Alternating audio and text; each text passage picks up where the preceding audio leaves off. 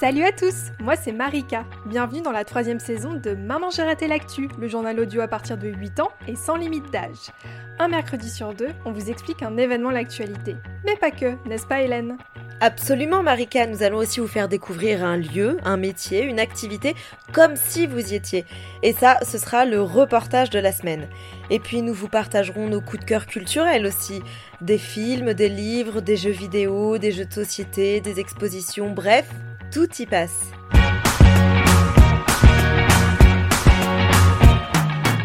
Bonjour à tous, nous sommes le mercredi 8 décembre et tout de suite le menu du jour Marika. Bonjour Alors pour ces fêtes de fin d'année, on avait envie de positif et de bonne humeur avec Hélène. C'est pour cela qu'on vous propose le début d'une mini-série remplie de rencontres, de cuisine et de bons moments avec Singa Lyon et son événement Singa Invite. J'ai trop hâte d'écouter ça Marika et je suis un peu déçue de ne pas avoir pu euh, venir avec toi. Bon, ce sera pour la prochaine fois. Pour la question de la semaine, on va s'intéresser au sel de la mer. Bah oui, ça vient d'où au final? C'est vrai que c'est une bonne question ça. Et enfin, pour la recommandation culturelle, je vous propose de donner le sourire avec seulement une lettre.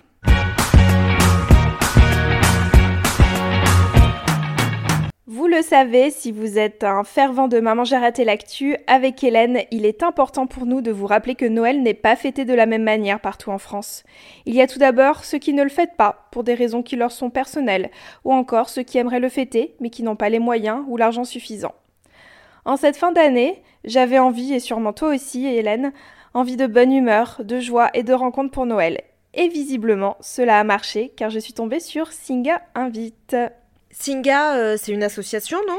Tout à fait. Alors Singa a un but, c'est de créer du lien, faire se rencontrer et discuter donc notamment des personnes locales qui habitent en France, comme toi et moi Hélène, qui connaissent la France depuis longtemps, et des personnes nouvellement arrivées, donc des personnes réfugiées, demandeurs d'asile et immigrés. Hmm, d'accord. Que ce soit à Paris par exemple ou à Lyon, Singa organise de nombreux événements, mais aussi des accompagnements pour créer ce fameux lien. Et alors, Singa invite, en quoi ça consiste? Singa invite, ce sont, à l'occasion des fêtes de fin d'année, des personnes qui ouvrent leur cuisine à ceux qui souhaitent préparer un délicieux repas à des invités. Il fallait donc s'inscrire soit comme cuisinier, soit comme invité. On mange ce que les cuisiniers souhaitent faire, cela peut avoir un rapport avec Noël ou pas du tout. Je me suis donc incrustée dans l'une de ces cuisines toute la journée. Eh bah ça va? Et oui, je peux déjà vous dire que j'ai très bien mangé. Et c'est parti pour le premier épisode de cette mini-série, Le marché. Bonjour, nous sommes samedi 4 décembre, il est 7h du matin et du coup je me suis levée tôt pour aller au marché de Vaux-en-Velin. C'est la première étape de cette longue journée qui nous attend. Et bah du coup on va se mettre en route. C'est bon, je suis dans le bus avec Isabelle direction le marché de Vaux-en-Velin. Du coup, Isabelle, est-ce que tu pourrais te présenter? Oui, ben moi je suis Isabelle, j'ai 55 ans. Je vis seule, mes enfants sont partis depuis longtemps. Et puis ben, je suis très investie à Singa depuis 4 ans maintenant. Et c'est moi qui ai ouvert ma maison aujourd'hui, enfin mon appartement, à des gens que je ne connais pas, euh, qui me sont euh, indiqués par Singa et qui vont venir pour certains cuisiner et puis pour d'autres venir euh, passer la soirée et goûter ce qu'on a cuisiné avec bah, des gens, nouveaux arrivants ou pas. Mais on va se rencontrer aujourd'hui. Alors est-ce que tu peux nous présenter rapidement qui sera là ce soir déjà? Alors, ce soir, bah, je serai avec mon compagnon, Jay. Il y aura Solange, il y aura aussi euh, Bijou. Et puis il y aura euh, Abdou que je ne connais pas du tout. Il y aura Amine que je ne connais pas non plus. Et puis il y aura aussi Alberto que je ne connais pas non plus, mais j'ai eu tout le monde au téléphone. Et je suis très contente de les voir parce qu'ils sont vraiment tellement sympas. Au téléphone, on était tous tellement contents de vivre cette journée que je crois qu'on est un peu tous excités c'est déjà Noël. Et alors du coup, en parlant de Noël, qu'est-ce qu'on va, pouvoir manger ce soir? Alors, euh, bah là, on va rejoindre euh, Abdou au marché parce que Abdou va nous faire un couscous. Un couscous algérien, donc euh, je ne sais pas exactement ce que c'est, mais il m'a dit que la meilleure viande on allait la trouver au marché de Vaud et c'est là-bas qu'il va. Et moi, j'y suis jamais allée et je me dis que déjà, il va me faire découvrir ça. Et en plus, c'est lui qui va me guider. J'ai l'impression que je vais aller faire une visite touristique déjà ce matin. eh bien super, merci beaucoup. On se rejoint euh, au marché du coup. Nous avons donc retrouvé Abdou. Alors Abdou, tu vas nous préparer quoi ce soir? Qu'est-ce qu'on va cuisiner? Euh, Bonjour, moi je suis Abdou. Je suis algérien, donc ce soir on va préparer du couscous algérien, et 100% fait à la main. Il est venu, euh, ça fait deux, mois, deux, jours pardon, de, chez maman. Donc c'est un couscous, semoule, 100% algérien. Voilà. Et, euh, et, du coup, qu'est-ce qu'il faut qu'on aille acheter là au marché de Vaux-en-Velin Donc moi, je préfère donc commence par, euh, par acheter la viande. On, va choisir la viande de, l'agneau. Et après, on passe pour voir les autres ingrédients, les légumes et tout. Et eh ben c'est parti Vous inquiétez pas, il faut la passer ça va Bonjour Bonjour Bon, enchanté ça hein Pour le couscous Pour le couscous Ouais نعطيك milieu de gigot ولا نعطيك غسال Moi je préfère ça. On sera 8. Mais c'est des gros morceaux, hein Sinon, je coupe en deux, pas de problème. Moi, je le mange tout. Toi, oui, oui, d'accord. Ah, ok. C'est mieux, il faut mieux de en deux. Nous, on mange beaucoup la viande. Quand je viens ici avec mes colocs, il faut bien remplir la caddie. Toi, tu penses que là, il faut en prendre On en prend 8 Mais si tu veux, on en prend 8 comme ça, les gens ils partiront avec non, c'est trop. 6, c'est bon Bon, allez, 6, c'est bon. Voilà, c'est énorme. C'est bon, c'est bon, non mais c'est bon. Lui, il peut manger tout ça à la fois. Eh bien oui. Merci, au revoir. Au revoir, messieurs. Et là, il faut donc qu'on achète tous les légumes pour le couscous et puis on achète des fruits pour la tagine. Et la tagine, tu l'as fait dans un plat à tagine? Euh, juste une casserole. Ah, c'est pas un plat à tagine Parce que moi j'ai un petit plat à tagine, on pourra le mettre dedans, ah remarque. Non, ça se fait pas là-dedans. D'accord. Donc là, on a choisi euh, l'agneau pour euh, le couscous. Et du coup, Abdou fait le tour du marché pour trouver les meilleurs légumes. Donc on passe devant des stands de légumes et Abdou dit non, non, c'est pas là. Je vais vous emmener choisir les légumes que je préfère. Allez, 3 kg 4 euros 3 kg 4 euros, 1,50 kg, 3 kg. Allez,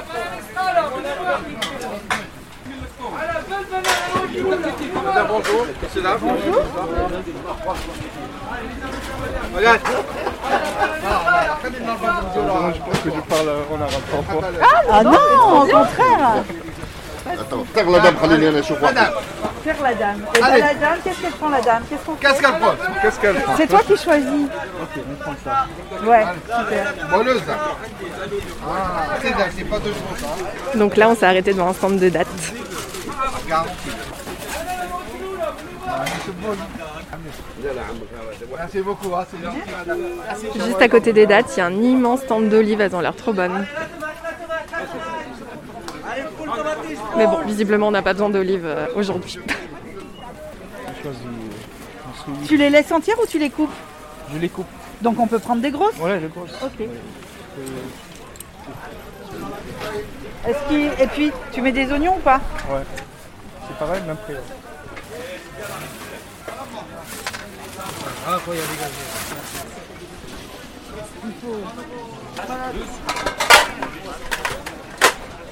Alors c'est assez drôle parce qu'en fait je me suis rendu compte que je venais dans ce marché quand j'étais petite. C'est un très très grand marché et euh, mes parents ils aimaient bien euh, faire les puces. Donc les puces ce sont des immenses brocantes avec des meubles assez anciens. Donc ils aimaient bien aller faire les puces le dimanche et puis après on venait à ce marché. Donc ça me rappelle vraiment des souvenirs mais ça doit faire au moins 20 ans que je suis pas venue.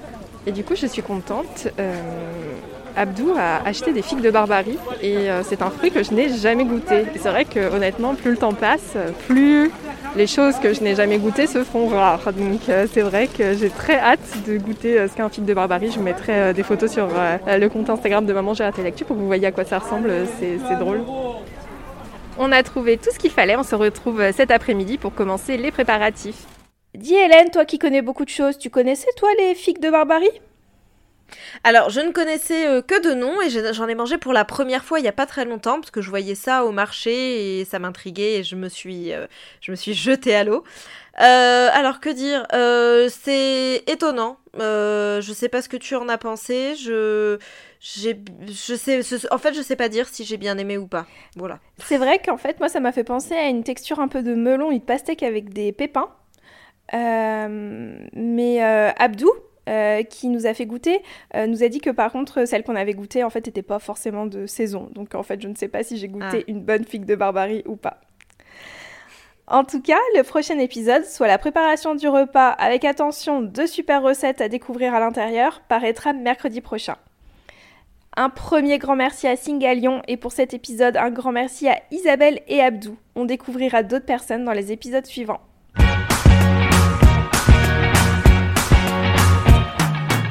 Chaque semaine, un jeune auditeur comme toi nous pose une question. Voici la question de la semaine. Bonjour, je m'appelle Maxence Loison et j'ai 11 ans. Alors euh, ma question c'est euh, pourquoi la mer est salée et, d'où, et, et du coup d'où vient euh, le sel de la mer? Et voilà, encore une chose qui paraît tellement évidente. L'eau de la mer est salée, ok, on est tous d'accord là-dessus, que au final je ne me suis jamais demandé pourquoi. Alors je laisse la spécialiste en la matière se présenter. Je m'appelle Johanna Louffier, je suis maître de conférence en géologie à l'Université des sciences de Montpellier. Alors mon métier consiste pour une part à enseigner la discipline des sciences de la Terre à des étudiants qui ont poursuivi leurs études à l'université après le lycée, et euh, d'autre part je mène des activités de recherche en géologie marine.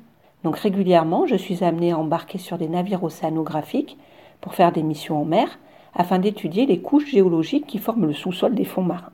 Ok, donc vous voyez qu'on n'a pas affaire à n'importe qui, alors sans plus attendre, pourquoi donc l'eau de mer est-elle salée? L'océan a une salinité moyenne de 35 grammes par litre, c'est-à-dire que si l'on fait évaporer un litre d'eau de mer dans une casserole, il va rester à la fin, au fond de la casserole, 35 grammes de dépôts solides que l'on appelle des sels, des évaporites.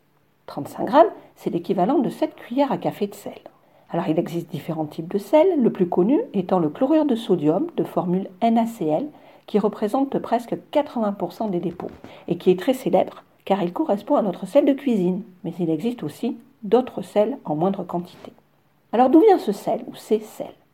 Le sel provient de l'action de l'eau de ruissellement et des eaux souterraines sur les roches terrestres et en particulier de la croûte continentale.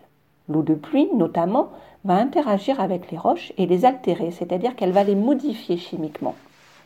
Des ions, aussi appelés sels minéraux, vont être libérés par la roche et passer en solution dans l'eau qui va ensuite ruisseler et s'écouler vers la mer, principalement grâce aux rivières et aux fleuves. Ce sont ces sels minéraux qui finissent leur voyage dans l'océan qui sont à l'origine de sa salinité.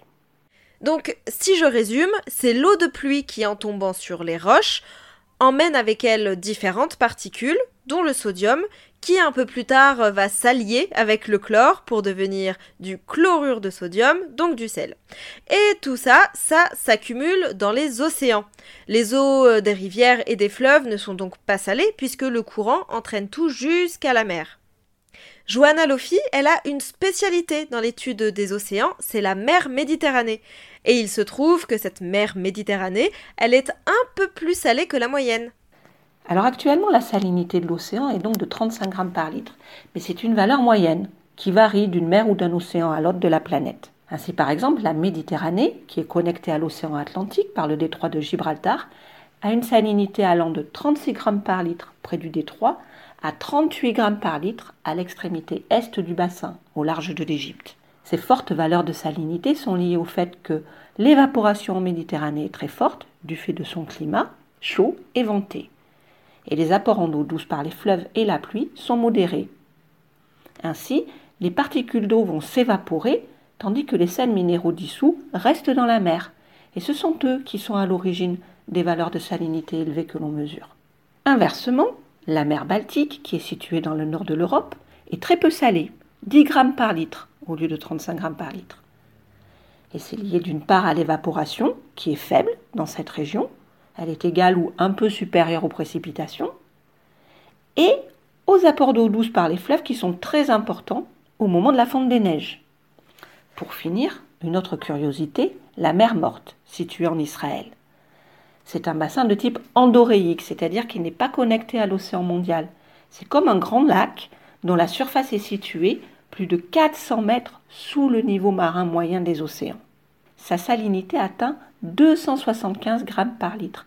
C'est 8 fois la salinité de l'océan mondial. Alors du fait de cette forte salinité, la mer morte ne contient pas beaucoup d'organismes marins, d'où son nom. Alors comment expliquer une salinité aussi élevée? Ben, L'évaporation y est très forte, le bassin reçoit peu d'eau de pluie et peu d'eau douce, et en plus, localement, les eaux de pluie, quand elles ruissellent, dissolvent d'anciens dépôts évaporiques et amènent donc à la mer morte de l'eau déjà salée. Notez que la densité de l'eau dans la mer morte, c'est-à-dire le rapport entre la masse et le volume, est supérieure à 1,2, ce qui fait que lorsqu'on s'y baigne, le corps humain, qui a une densité plus faible, flotte. Pas besoin de battre les pieds pour rester en surface. Par contre, attention aux petits bobos, car avec le sel, ça risque de piquer. J'aimerais tellement me baigner dans la mer morte un jour. Est-ce que tu m'emmèneras? Ah, mais avec grand plaisir. Vivons cette expérience ensemble, Marika. Et alors, en attendant, est-ce que tu n'aurais pas quelque chose à me proposer qui pourrait ressembler à, une baignade dans la mer Eh bien si, figure-toi que depuis quelques années, il est possible de tenter une expérience qui y ressemble. Dans plusieurs grandes villes de France, des entreprises ont créé des lieux où l'on peut payer pour passer 30 minutes, une heure ou un peu plus dans des sortes de petits bassins de flottaison, c'est ce qu'ils appellent des bassins de flottaison. Ce sont des sortes de grosses capsules avec de l'eau qui est 5 fois plus chargée en sel que la mer morte. Donc, vous flottez à coup sûr. Et apparemment, c'est une expérience euh, assez perturbante. C'est comme si on ne sentait plus le poids de son corps, voire comme si on ne sentait plus son corps du tout. Alors, ça apaise certaines personnes qui peuvent faire un peu de méditation. Enfin, voilà, vraiment une manière de, de se reposer alors que ça en angoisse d'autres vraiment euh, très très profondément. Alors je me suis toujours dit qu'un jour, je tenterai, mais attention, je vous préviens, ça coûte très cher. Eh bien, appel à les entreprises si elles veulent nous sponsoriser pour qu'on fasse l'expérience en live avec vous. On est preneuse, on est toujours preneuse. Et si vous aussi vous avez une question à nous poser, chers auditeurs, rendez-vous sur mamangeratelactu.com. Il suffit simplement de nous envoyer un message audio avec votre prénom, votre âge et votre question. C'est super facile.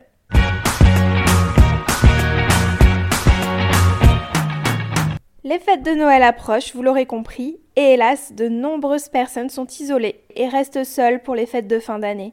Une grande partie de ces personnes isolées sont d'ailleurs des personnes âgées. En 2020, selon une étude, elles étaient 2,2 millions de personnes à être seules pour Noël. Oh, c'est énorme. C'est énorme. Et c'est pour cela que je te propose de te rendre sur le site Une lettre, un sourire et d'écrire, que ce soit avec ta classe par exemple, ou avec l'aide de tes parents chez toi, une ou des lettres qui iront à destination d'une personne isolée. Tout se fait par Internet. Tu as juste besoin d'une bonne connexion et d'un peu d'inspiration. C'est une trop bonne idée. Bah écoute Hélène, il faut juste savoir que si on écrit, en fait il ne faut pas s'attendre obligatoirement à une réponse car de nombreuses personnes ne sont pas capables, que ce soit physiquement ou même psychologiquement, de le faire. Mais tu peux donner le mail de tes parents si jamais tu reçois une réponse.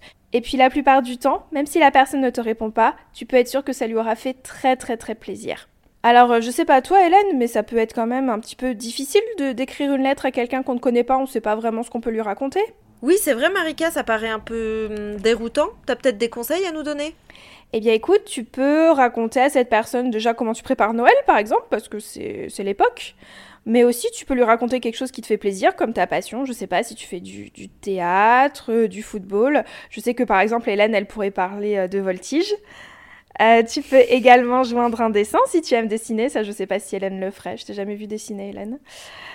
ah, écoute, je suis experte dans les bonhommes fils. Ah. Ça, franchement, c'est. Ouais. Mm. Et ben voilà, du coup, un talent à montrer. En tout cas, n'hésitez pas. Si vous savez aussi que vous faites des fautes d'orthographe, et ça, je, vraiment, je ne critique pas, hein, même beaucoup d'adultes en font, n'hésitez pas à faire lire votre lettre à un adulte qui, du coup, s'y connaît en orthographe pour qu'il euh, puisse corriger. Parce qu'en fait, c'est parfois compliqué de lire une lettre quand il y a beaucoup de fautes. Je sais que Hélène et moi, on, est au point sur ça. On a déjà pu lire euh, pas mal euh, de papiers d'enfants. Et des fois, vraiment, c'est pas lisible. En tout cas, il n'y a pas de règle, vous pouvez écrire autant de lettres que vous voulez, et pas seulement que pour Noël d'ailleurs, cela peut être toute l'année, et n'hésitez pas à nous tenir au courant si vous décidez de le faire. Et en plus, au-delà de faire plaisir à quelqu'un, c'est vrai que c'est aussi un bon exercice pour vous euh, d'apprendre à, parler de quelque chose qui vous tient à cœur, euh, euh, mais d'aller un peu plus loin que juste j'aime la voltige parce que j'aime faire du cheval. Non, voilà, ça vous oblige à donner des arguments, à réfléchir à comment vous pouvez expliquer votre passion ou ce que vous allez faire pour Noël ou quoi à quelqu'un. Et, du coup, je trouve que c'est aussi un exercice intéressant pour vous. En tout cas, tout ce dont nous avons parlé dans cet épisode sera présent dans la description. Pour suivre tout ce qui se passe chez Maman J'ai raté l'actu, rendez-vous sur nos réseaux sociaux, Facebook, Instagram, Twitter.